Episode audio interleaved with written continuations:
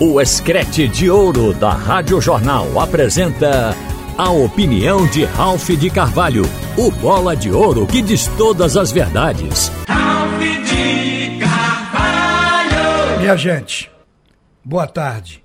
Eu contactei há pouco com o presidente do esporte, Yuri Romão, a respeito do caso Wesley. E vou dizer o que ele colocou. Daqui a pouco, porque a gente vai abordar três assuntos rápidos sobre cada um dos grandes do trio de ferro. O Santa Cruz, ontem eu tomei conhecimento que o técnico, o ex-treinador, hoje é diretor do clube, Zé Teodoro, está trabalhando com a Taíde. Eu não sabia que a Taíde estava de volta ao Arruda. A Taíde foi demitido do Santa Cruz pela gestão de Joaquim Bezerra, mas foi um cara sempre útil, sério, com um comportamento que se faz respeitar. Então, uma pessoa que servia ao Santa Cruz e era muito importante na condução, na vida interna do clube. Agora ele está de volta trabalhando com Zé Teodoro. E a proposta é de reformular a base do Santa Cruz. Tanto é que Zé Teodoro até convidou o observador técnico, o olheiro João Maradona para uma conversa. Não sei se João Maradona vai trabalhar com Santa Cruz, porque ele já está trabalhando, mas é, a importância da visão de Zé Teodoro, que vai se voltar para reestruturar, reorganizar a base do Santa Cruz. Porque se você olhar, é uma coisa até inexplicável. O Santa Cruz está na Série D e você olha para o time titular do Santa Cruz, não tem um jogador da base. Não é possível que a base seja tão ruim que não consiga pegar um jogador de baixo e elevar um nível profissional para atuar no time de cima. Então, essa base, ela não está fazendo o que devia.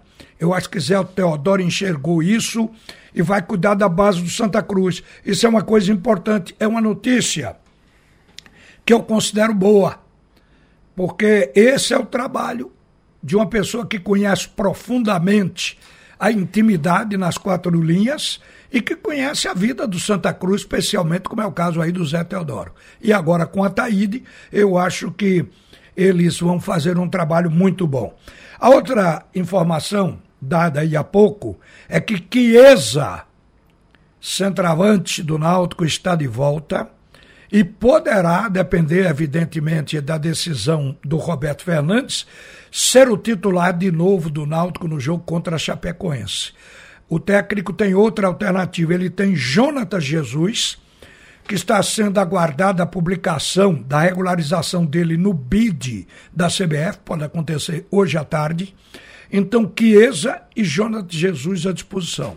Mas essa semana, a gente debatendo aqui no assunto é segundo tempo, nós falamos para não se criar expectativa sobre Chiesa, porque Chiesa já voltou várias vezes e acabou o torcedor um tanto quanto decepcionado, porque ele teve outra contusão, não era a mesma, mas era outra, e acabou não tendo regularidade. O Chiesa jogou e deixou de jogar naquela partida contra o esporte de lá para cá, aquilo ali seria o reaparecimento dele no time, com muita expectativa, porque o Náutico é carente de um centroavante há muito tempo. E o Chiesa não se segurou. A gente espera, pede a Deus, inclusive, para que ele tenha regularidade e ele faça é, o que ele tem que fazer como profissional. A gente sabe que o jogador é quem fica mais ansioso porque o que ele gosta é de jogar e ao mesmo tempo ele ganha seu salário e quer dar contrapartida ao clube.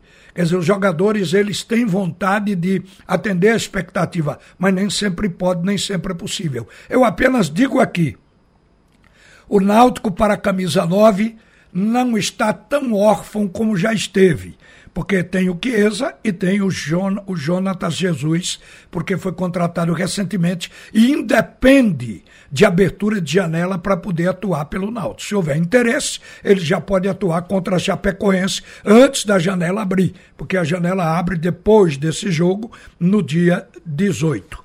O outro assunto é com relação ao esporte, que joga hoje mas não primeiro com relação ao time, mas com relação a uma coisa que se tornou o assunto principal e ganhou contorno de dramaticidade. A contratação do meia Wesley.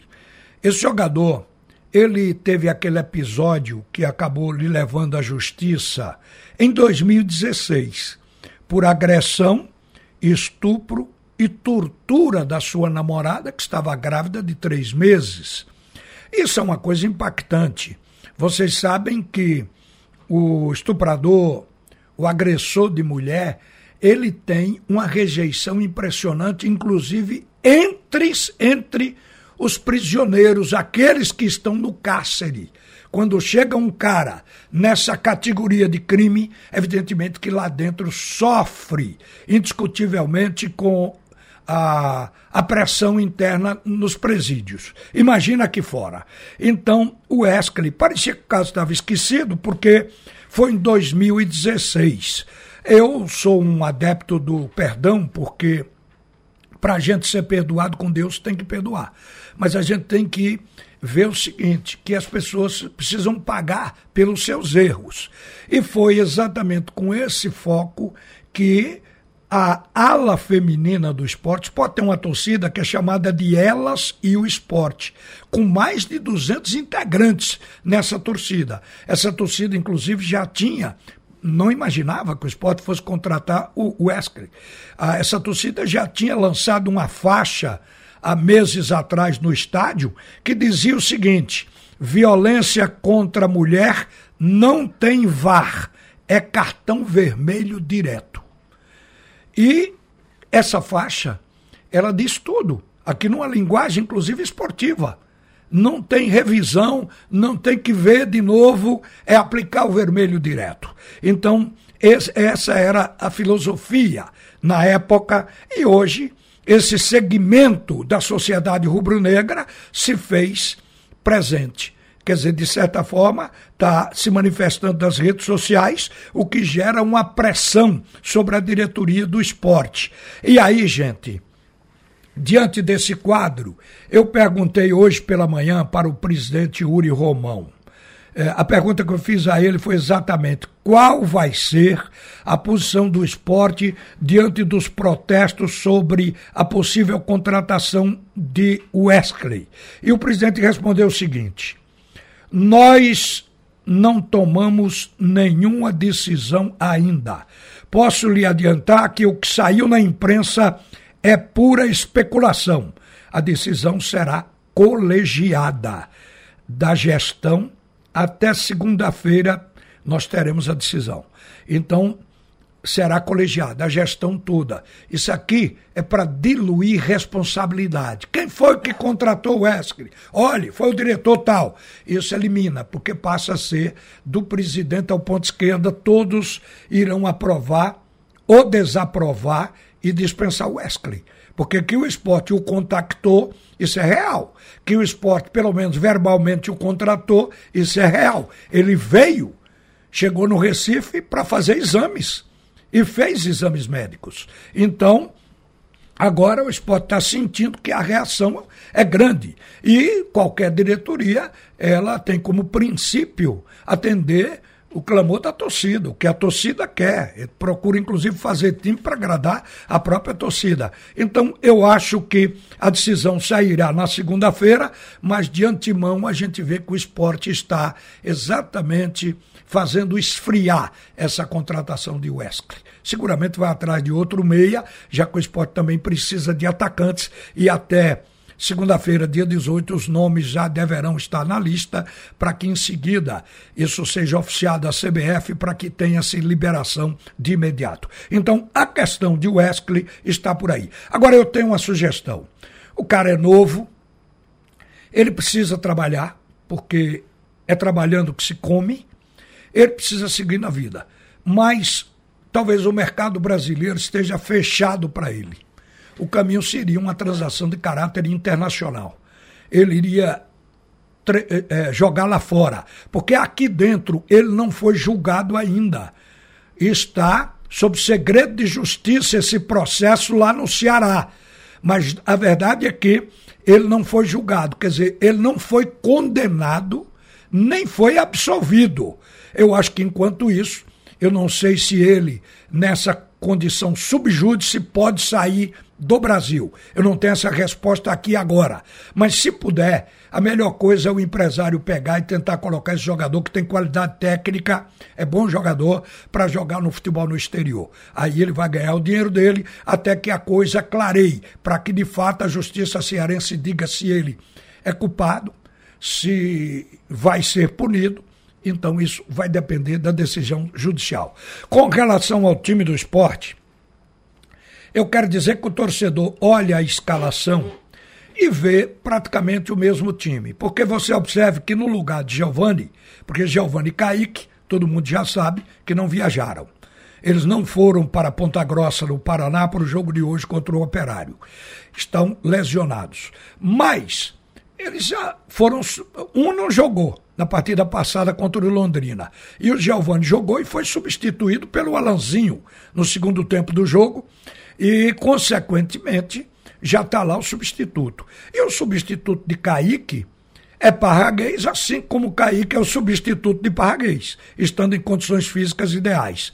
E então o esporte está com um time que vem jogando. Aí muita gente pode imaginar, mas antes da janela para o esporte trazer outros jogadores para se reforçar.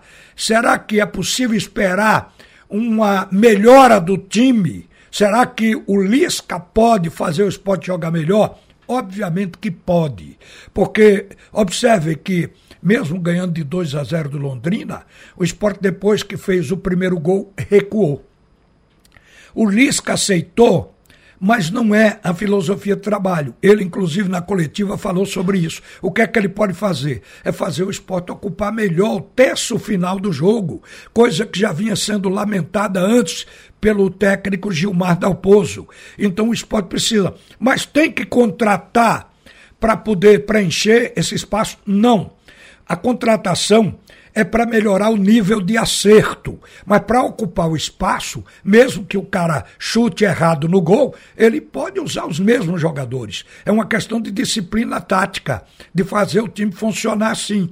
Ele quer o time agudo, jogando com intensidade, principalmente pelas pontas, quer os laterais subindo, mas ele quer o esporte recompondo. E o cuidado é, defensivo tem que existir, porque quando um time ataca marcando alto a, saí, na, a saída de jogo do adversário. Quando o adversário consegue passar por essa primeira marcação, normalmente o time está todo na frente e lá atrás está com poucos jogadores. Então tem que equilibrar, como o Dorival Júnior fez com o Flamengo ontem. Quer dizer, o time atacava, mas estava equilibrado defensivamente. Assim, ele tem que fazer com o esporte. E eu acho que o Lisca tem bem na cabeça o que pode melhorar. Então a gente espera que alguma coisa melhore. Outra coisa também, a gente tem por certo que o time do esporte vai ter uma transação mais segura. Porque foi isso também que se treinou exatamente para o time chegar lá na frente sem tanto tantos erros de passe. Isso a gente pode esperar e pode acontecer com esse time que está aí antes da chegada dos reforços. Isso nos leva à probabilidade de que o esporte melhorando um pouco, ele vai vencer o jogo, porque tecnicamente o time do esporte é melhor do que o time do operário, apesar dos defeitos que todos os dias a gente comenta aqui. Mas o esporte é um time hoje cuja campanha é melhor e dentro de campo a gente considera que também é melhor do que o operário de Ponta Grossa. Uma boa tarde. Você ouviu a opinião de Ralph de Carvalho, o bola de ouro que diz todas as verdades.